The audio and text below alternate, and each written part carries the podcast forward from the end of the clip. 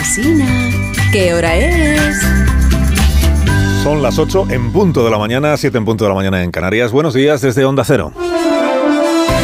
Más de uno en Onda Cero.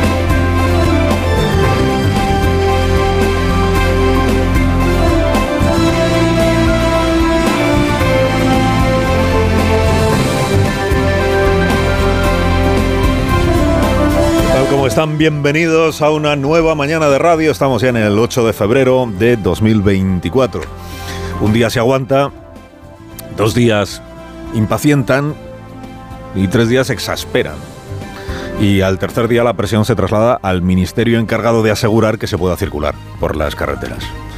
Sin tramos cortados por las bravas y sin retenciones generadas a propósito. En el tercer día de la revuelta agraria que sacude España, con nuevas tractoradas anunciadas para hoy en numerosas provincias, habiendo parado ayer el centro de Barcelona, con algunos incidentes ayer también ya en La Rioja, en Castellón o en Granada, alzan su voz ahora quienes están siendo damnificados por la protesta. Patronales del transporte de mercancías, grandes superficies, recuerdan al gobierno que es obligación suya asegurar la circulación en las carreteras de nuestro país. Dicen toda la comprensión para los agricultores, para las demandas y los problemas que sufren los agricultores, pero a la vez toda la exigencia de respeto al derecho de los demás a no ver impedido su trabajo. Tenía razón aquel agricultor de Granada cuya nota de audio en un grupo de WhatsApp escuchábamos aquí la mañana del pasado martes. Hay bastante gente, mucha gente. ¿Vale? Haremos cortes intermitentes puesto que los usuarios de la vía queremos que sean nuestros aliados. No queremos que sean nuestros enemigos, ¿vale? Vamos a ver hasta dónde llega esto, ¿vale? Aliados que no enemigos.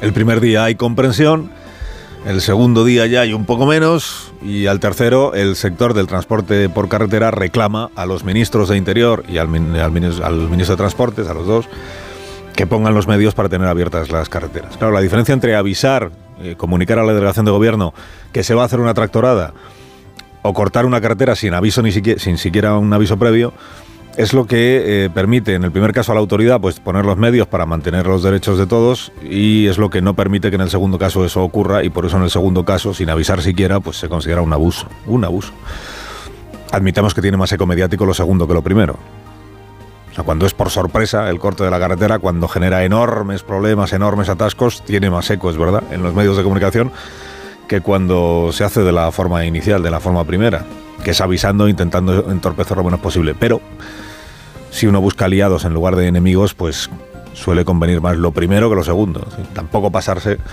con los efectos que trae consigo el corte de carreteras. Bueno, el gobierno declara su empatía con los agricultores que protestan y el gobierno aprovecha, porque esta es una seña de identidad del gobierno que tenemos, aprovecha para echarse flores a sí mismo y para demostrar un día más que no tiene abuela. Estamos haciendo una política absolutamente transversal y holística de empatía y de compromiso con el campo. y somos el gobierno que mejor comprende y más apoyado a los agricultores y a los ganaderos de España en este siglo. Y si somos los mejores, bueno, ¿y qué? Dice el, ministro Luis Planas.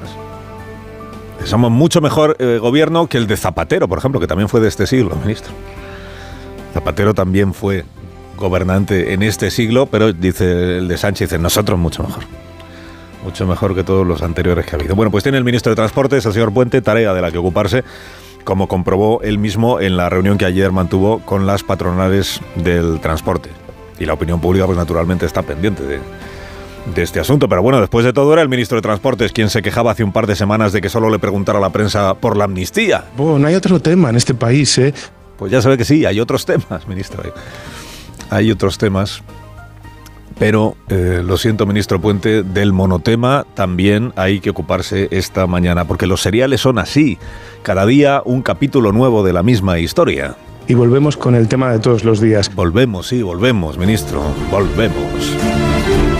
En el capítulo de ayer de pecado original, perdón, en el capítulo de ayer de amnistía por investidura, un fiscal del Tribunal Supremo de los 15 que votaron 11 a 4 a favor de investigar a Puigdemont le atragantó el desayuno a más de uno despachándose en el programa Más de Uno con un relato crudo, que nadie ha desmentido, sobre cómo se gestó la operación para diluir a los indomables fiscales del Supremo. Cuando eh, la mayoría opina una cosa y el jefe opina otra, normalmente el jefe, bueno, normalmente no, siempre, el jefe acepta el criterio de la mayoría. Esta es la primera vez, y yo llevo desde el año 2006 en esta sección, en el Tribunal Supremo, que yo he visto esto. Se están produciendo en los últimos tiempos cosas que no es que nos estemos en guerra, es que nos ponen en el disparadero, o sea, plata o plomo. Plata o plomo. Enterada la superioridad de que la mayoría de los fiscales del Supremo iban a hacerle un descosido importante a la operación Tranquilo, Carlas, tranquilo. Enterada la superioridad de que no prosperaría el esfuerzo del ponente fiscal redondo y que la votación resultaría inequívoca, encontró la manera de neutralizar el resultado recurriendo a un artículo que nunca antes se había aplicado. Es ese que dice que si dos fiscales jefe tienen criterios opuestos, aunque haya 11 de 15 que tienen el mismo criterio, la pelota pasa al jefe para que el jefe, celebrado torpemente por la Moncloa, sea quien decida. Es ilustrador lo que dijo la portavoz del gobierno. eh, dice, no, no, si aquí el que decide es el fiscal general de Estado. Bueno, pues claro, entonces, entonces pues ya está. no hay- o sea, quiero decir, puede ocurrir todo, porque tampoco voy a suponer nada. Pero las probabilidades son del 155 que ha dicho usted. Nos han hecho 155 encubiertos. En el capítulo de ayer del serial que conmueve a España, el fiscal general del Estado, García Ortiz, hombre que no gana para líos, es verdad, se dolió en público de que el fiscal Villada se pasara con la transparencia al describir la deliberación de los fiscales. Y renegó de quienes dan por hecho que el criterio final de la Fiscalía será contrario al que ganó por goleada en la Junta. Ya veremos cuál es el sentido, cuál es el sentido eh, de quien tiene el difícil encargo, el muy difícil encargo de resolver las controversias, de resolver las discrepancias que, como en cualquier otra institución, ocurren en la Fiscalía Española. Y esa no soy yo, dijo el fiscal. Esa persona no soy yo, dijo el fiscal general. Esa persona que decidirá es otra. En concreto es su segunda, la teniente fiscal del Tribunal Supremo. Qué difícil resolver controversias cuando el marcador ha quedado 11 a 4 a favor de la imputación. Sea que no parece que la controversia sea tanta. ¿no? En el capítulo de anteayer de Hermanos de Amnistía, perdón, de, de Somos Más. Somos más. Somos más. Un presidente de gobierno decidido a no tocar ya una coma de su muy remendada ley de amnistía. Impecable. Robusta e impecable. Se ofreció a tocar algunas otras cosas en su cortejo interminable a Puigdemont para que se deje amnistiar. Eh, elementos que, que- que podemos incorporar de mejora y que evidentemente pueden subsanar algunas de las dudas que puedan tener estas formaciones políticas. Oferta personalizada para Carles Puigdemont. Y apuramos los plazos a los jueces que están tocándote las narices para que no puedan seguir tocándotelas eternamente. ¿Qué te parece la oferta? Es imbatible. Ya, pero no es usted quien tiene que responder a la pregunta, presidente. Es Puigdemont, el amnistiado VIP, que es el destinatario de la oferta, ¿no? Y hasta ahora su respuesta ha sido esta. Antesala para la impunidad. No, la respuesta de Puigdemont ha sido el silencio administrativo. Ni frío ni calor. Acortar plazos de las investigaciones judiciales. Esto que Pedro Sánchez llamó antesala de la impunidad. También en el capítulo de ayer, la compañera de tándem del, del Pedro actual, porque el que decía lo de la antesala de la impunidad era el Pedro pretérito, la compañera de tándem del Pedro de ahora, yo Yolanda Díaz, decidió salirse ayer del guion gubernativo y darle un nuevo giro a este serial reconociendo que en esto de la amnistía Moncloa no le ha dado vela. Sin conocer la propuesta que se está negociando, parece que no va en la dirección correcta. Así no, está diciendo la vicepresidenta, así no, Pedro, así no, así no vamos bien. Ya, pues cómo me dirás tú, cómo, cómo convencemos a Puigdemont si no, si es que no se deja amnistiar. Fuentes de la Moncloa hicieron saber ayer que han descartado ya reformar la ley de enjuiciamiento criminal para cortar los plazos judiciales. Ni una semana les ha, dudar- les ha durado la, la ocurrencia. Ahora ya no, ya no toca. Ahora ya no hay que poner plazos máximos a las investigaciones judiciales. Dices, ¿por qué? ¿Porque los fiscales se oponen? No. Dices, ¿porque Yolanda discrepa? No. Yolanda bastante tiene con encomendarse al Papa para salir airosa de Galicia. ¿no? Ya no hay que cambiar los plazos judiciales, visto y no visto, porque a Puigdemont la oferta le ha dejado frío. Y si a él no le vale, ¿para qué va Sánchez a tocar nada? Por la eficiencia judicial, ¿no era eso? No. Eso era la enésima coartada. Y en el capítulo de hoy, de Amnistía por Investidura, atención que esto es spoiler, El Parlamento Europeo pedirá que se investiguen a fondo las injerencias de Vladimir Putin en los procesos democráticos de la Unión Europea.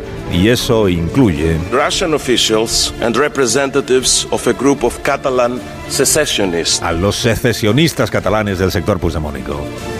Metidos en el mismo lote en esta resolución que hoy se va a aprobar, metidos en el mismo lote que la extrema derecha francesa de Marine Le Pen, que el partido italiano de Salvini o que la ultraderecha austríaca. Maniobras rusas para desestabilizar la Unión Europea. Y a quien va a pedir el Parlamento Europeo que investigue hasta el fondo esas conexiones de los eurodiputados favoritos de Putin es a las autoridades judiciales competentes. El independentismo catalán no es terrorismo. Ya, pero esto ya no va de terrorismo, presidente. Ahora va de sabotaje a la Unión Europea. O en el Código Penal, alta traición.